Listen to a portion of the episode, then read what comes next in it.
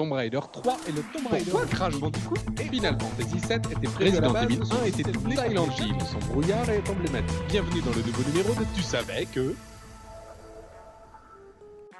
Bonjour tout le monde et bienvenue dans ce nouveau podcast de Tu savais que, cette fois-ci consacré au cheat code.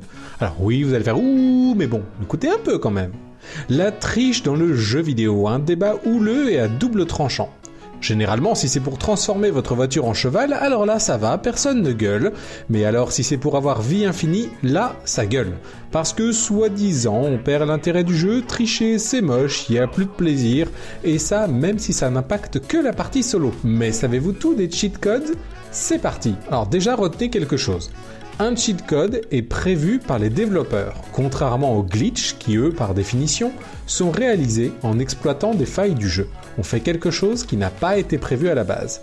Donc, un cheat code est validé par les développeurs. C'est important. Les cheat codes, ça existe depuis le début du jeu vidéo. À la base, c'est même utilisé dans le développement des jeux. Si on prend par exemple GTA, si on se donne une arme difficile à avoir comme le bazooka en une manipulation de touche, bah, c'est plus pratique pendant les phases de test plutôt que d'aller le chercher on ne sait où. Dès 1991, on pouvait trouver des magazines recensant des cheat codes par jeu. Les cheats ont une mauvaise réputation. Par exemple, dans un magazine datant de 1997, le texte d'introduction de la page de cheat nous dit Yep, it's time again to let Matt Broughton spoils all your fun.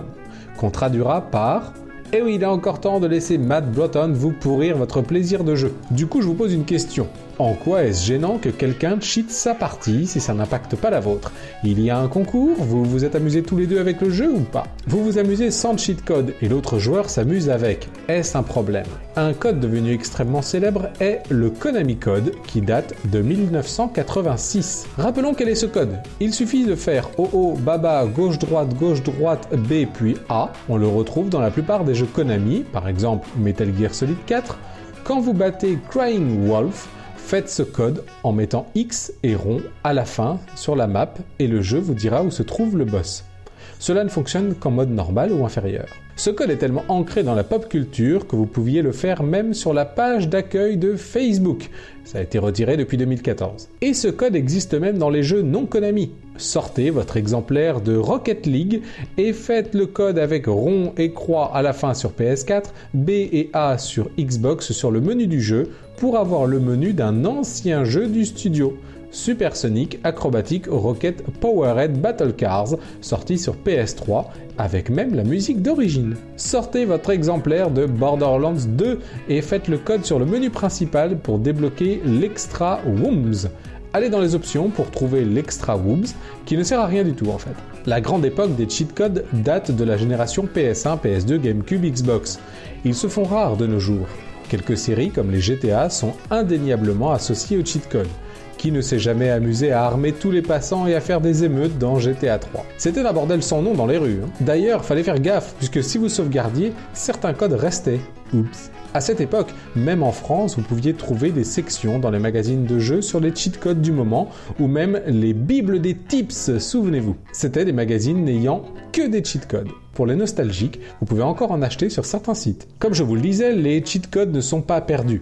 Juste très peu de jeux aujourd'hui en ont. Mais lancer des vaches à la catapulte dans Edge of Empire, habiller une dinde en assassin dans Assassin's Creed 3, ou encore déshabiller Lara Croft, ben il n'y a plus vraiment ça de nos jours. PS, Lara Croft nu n'a jamais existé, et oui désolé, c'était un fantasme de gamer, ça n'a jamais existé de façon officielle. Les cheat codes sont l'opposé du hack, l'opposé de l'action replay, l'opposé de l'éditeur hexadécimal. Car il existe d'autres possibilités de triche, mais là non validées par les développeurs.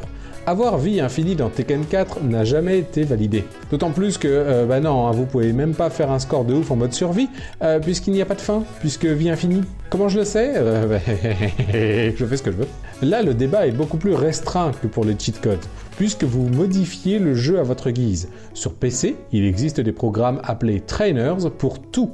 Et c'est là le problème, puisqu'avec une action replay ou un trainer, vous pouvez influencer la partie des autres. Personnellement, si vous utilisez des cheat codes ou modifiez votre partie, bah c'est bien, hein, vous faites ce que vous voulez, mais gagner en multi parce que vous trichez, non.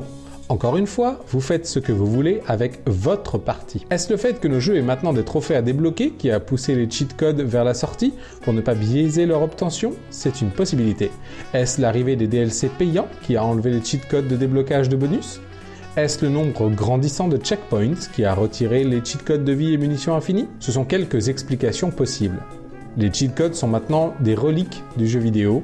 Arrivés dans les années 80, ils auront eu leur gloire dans les années 90, mais les années 2000 les ont amenés vers une mort lente.